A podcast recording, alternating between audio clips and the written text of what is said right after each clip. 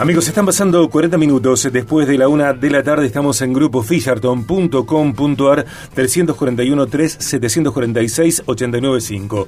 Pau Barrera, no podés participar en el sorteo de Cauca Rosario. ¿Lo tenés claro? Y me parece que me lo va a tener que repetir de nuevo porque me está tentando mucho. No podés manejar las redes y mandar tu nombre o el de alguien que es amigo tuyo, amiga tuya. Ah, ¿no se puede? No se puede, No, no, se puede. Te hago participar, te hago ganar, pero después me das el premio, no. No se puede eso. No se puede. ¿Todo bien? Todo bien, la verdad, muy bien. Muy tentada con el chocolate. Sí. Sinceramente, después de la entrevista, después de hacer los flyers, ver las fotos, tengo mucha hambre. Me encanta. Pero, pero muy bien. Me encanta. Eh, gracias, Pau. Pau Barrera eh, en BDG. Y llegamos al momento, un momento poderoso del programa para mí, eh, principalísimo columnista de Viaje de Gracia. Él es especialista en branding y diseño de identidad, es diseñador gráfico, es docente. eh, lo encontramos en dichiasa.com, su Instagram, arroba lean dichiasa, con CH y dos Z, eh, dos Zetas. Dos Z, dos Zetas. Eh, viene mm, abordando eh, lunes a lunes temas que son eh, oportunos, clave, estratégicos para empresas, para corporaciones, para comercios, para marcas, para marcas personales y hoy llega también con un tema que ya anticipó que es fundamental. Lean Dichiasa, querido, welcome. Gracias, Sergio. Un gusto estar acá como todos los lunes. Es otra cosa los lunes así. Eh, Vení, vos vení. Yo vengo. Vení, vení, vos vení. A mí me dijeron, vení los lunes, Vení. yo vengo. Sí, sí, sí. Vení, que hace, nos hace muy bien al programa y a mí. Lean, querido, eh, hoy llegas con la segunda vida, claves para la renovación de marca. Y esto podría arrancar, tal vez, no sé, decime vos, con esas charlas que a veces surgen en las empresas, en las marcas, en las corporaciones, acerca de alguien que dice, me parece que deberíamos renovar la marca. Sí, sí, deberíamos renovarnos, viste que a veces empieza esa, esa cuestión, este, porque fue un proceso seguramente de- como de a poco, ¿no? O sea, Mm. progresivo. Eh, esto suele pasar con, con- con empresas, con negocios que, que tuvieron seguramente alguna época de gloria, eh, que fueron muy reconocidos, que tuvieron, no sé, pero por alguna razón fue pasando el tiempo, ¿sí? Aparte siempre les fue bien, ¿para qué iban a cambiar? Claro. Eh, y bueno, llega, a veces llega un, un- un director nuevo, una generación nueva al negocio, a veces es la misma gente que lo fundó, que se da cuenta que ya que pasó mucho tiempo y que, y que se empieza a ver todo un poco, un poco antiguo, este, pero es como vos decís, por ahí surge esa conversación y dice hay que, hay que renovar, mejor no sabe bien qué. Entonces, lo primero siempre de lo que se habla es de la marca, ¿no? Eh, hay que renovar la marca, pero hay que ver qué quiere decir eso también. Y, más allá de los cambios internos de una, de una empresa, también esto de que el mundo cambia y lo que resultó eh, útil hasta acá, de pronto en este momento o desde acá en adelante, bueno, no es útil. Claro, a- aparte el, el empresario le pasa que un día eh, se da cuenta que los otros negocios son diferentes. Claro, ¿no? claro. Que, que el lenguaje cambió, que las, que las marcas se ven distintas, ¿no? que, que hay otro, otro tipo de consumidor, como vos decías, cambia, cambia el mundo, cambia el contexto, cambian los consumidores, lo que los consumidores buscan, lo que consideran atractivo.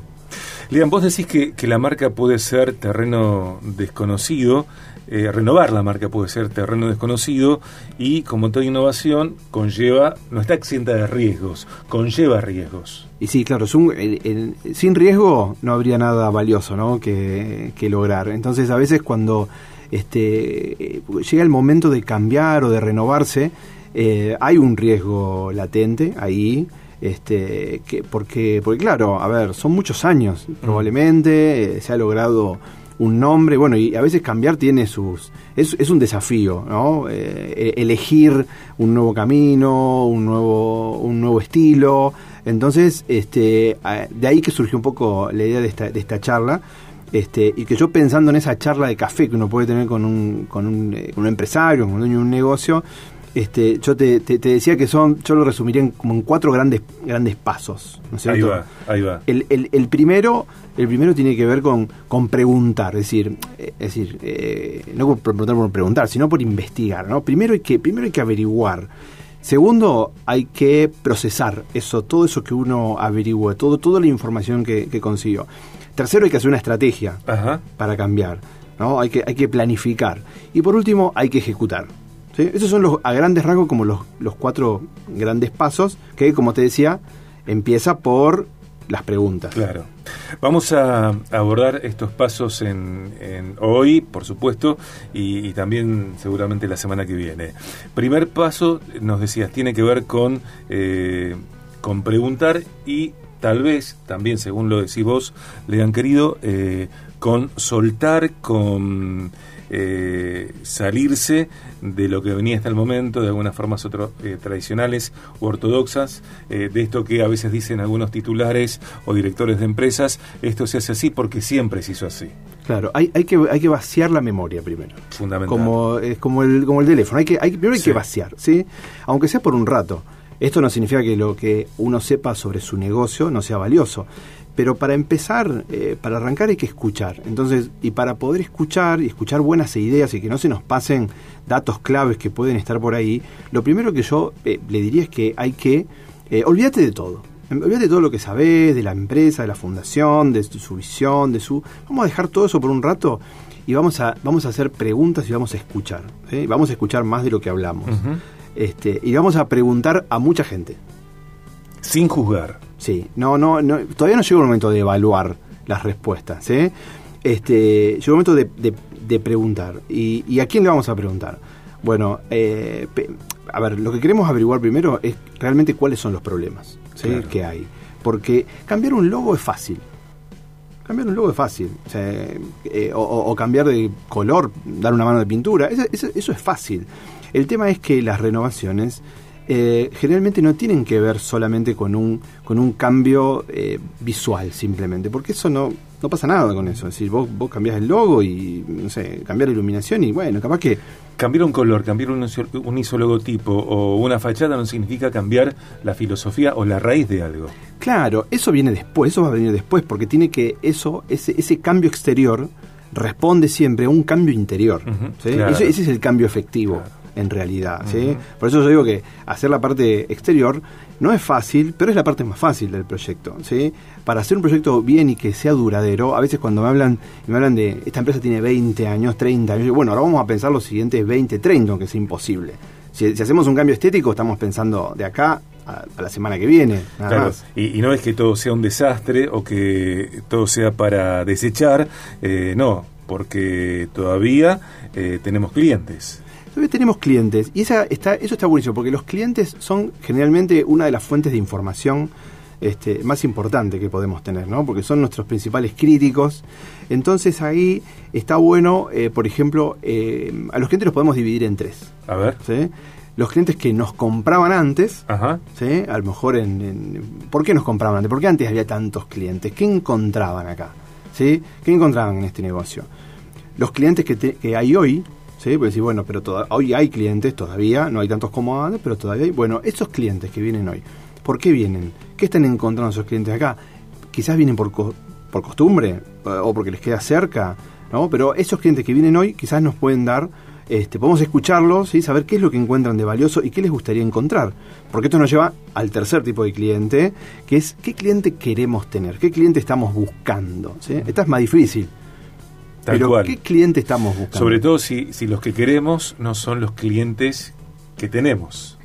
Sobre todo, ¿no? ¿No? Eh, en realidad, probablemente, a veces, cuando, bueno, ¿qué tipo de cliente queremos? Y no sé, quiero más.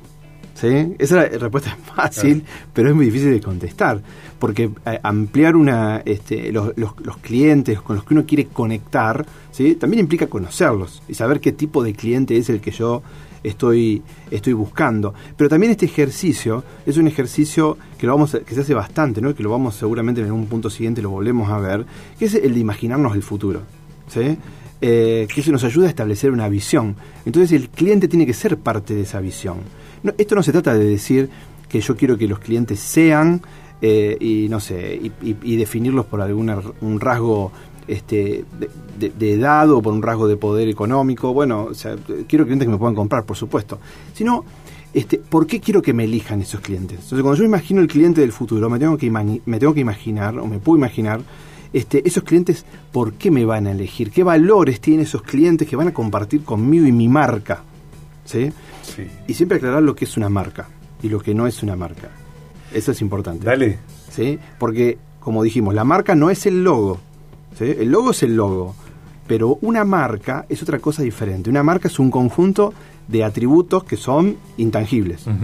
Hay una definición que me encanta, que siempre lo menciono a veces, yo lo he mencionado a Andy Stallman, que usa una definición que dice que todo lo que vos decís que es tu negocio, ¿sí? eso, es, eso es marketing. ¿sí? Pero lo que dice la gente que vos sos o que es tu negocio, ¿sí? eso es marca. ¿Está bien? Sí, está, está clarísimo y, y me parece que, que mm, buenísimo también tener presente esta, mm, esta definición. Lean, y, ¿y a quiénes les vamos a hacer preguntas?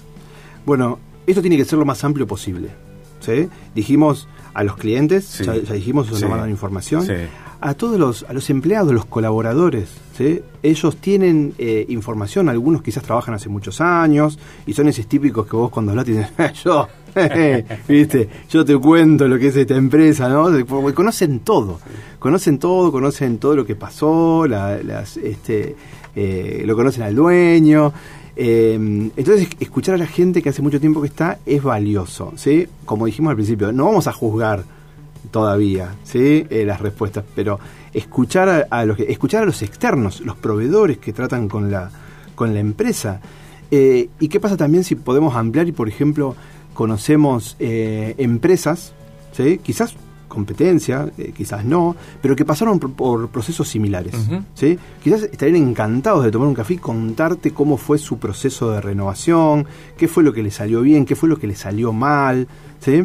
Entonces, eh, siempre hay gente que quiere compartir, Sin que duda. te quiere contar.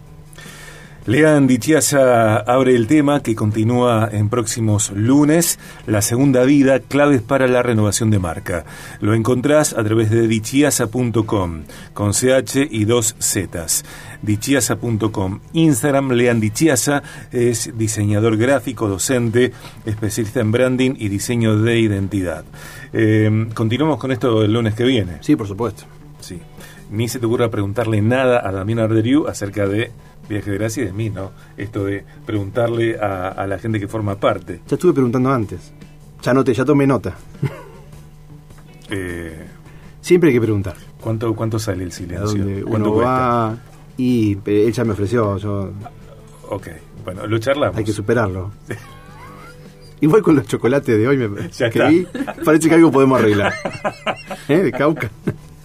Gracias, Lean, querido. Gracias.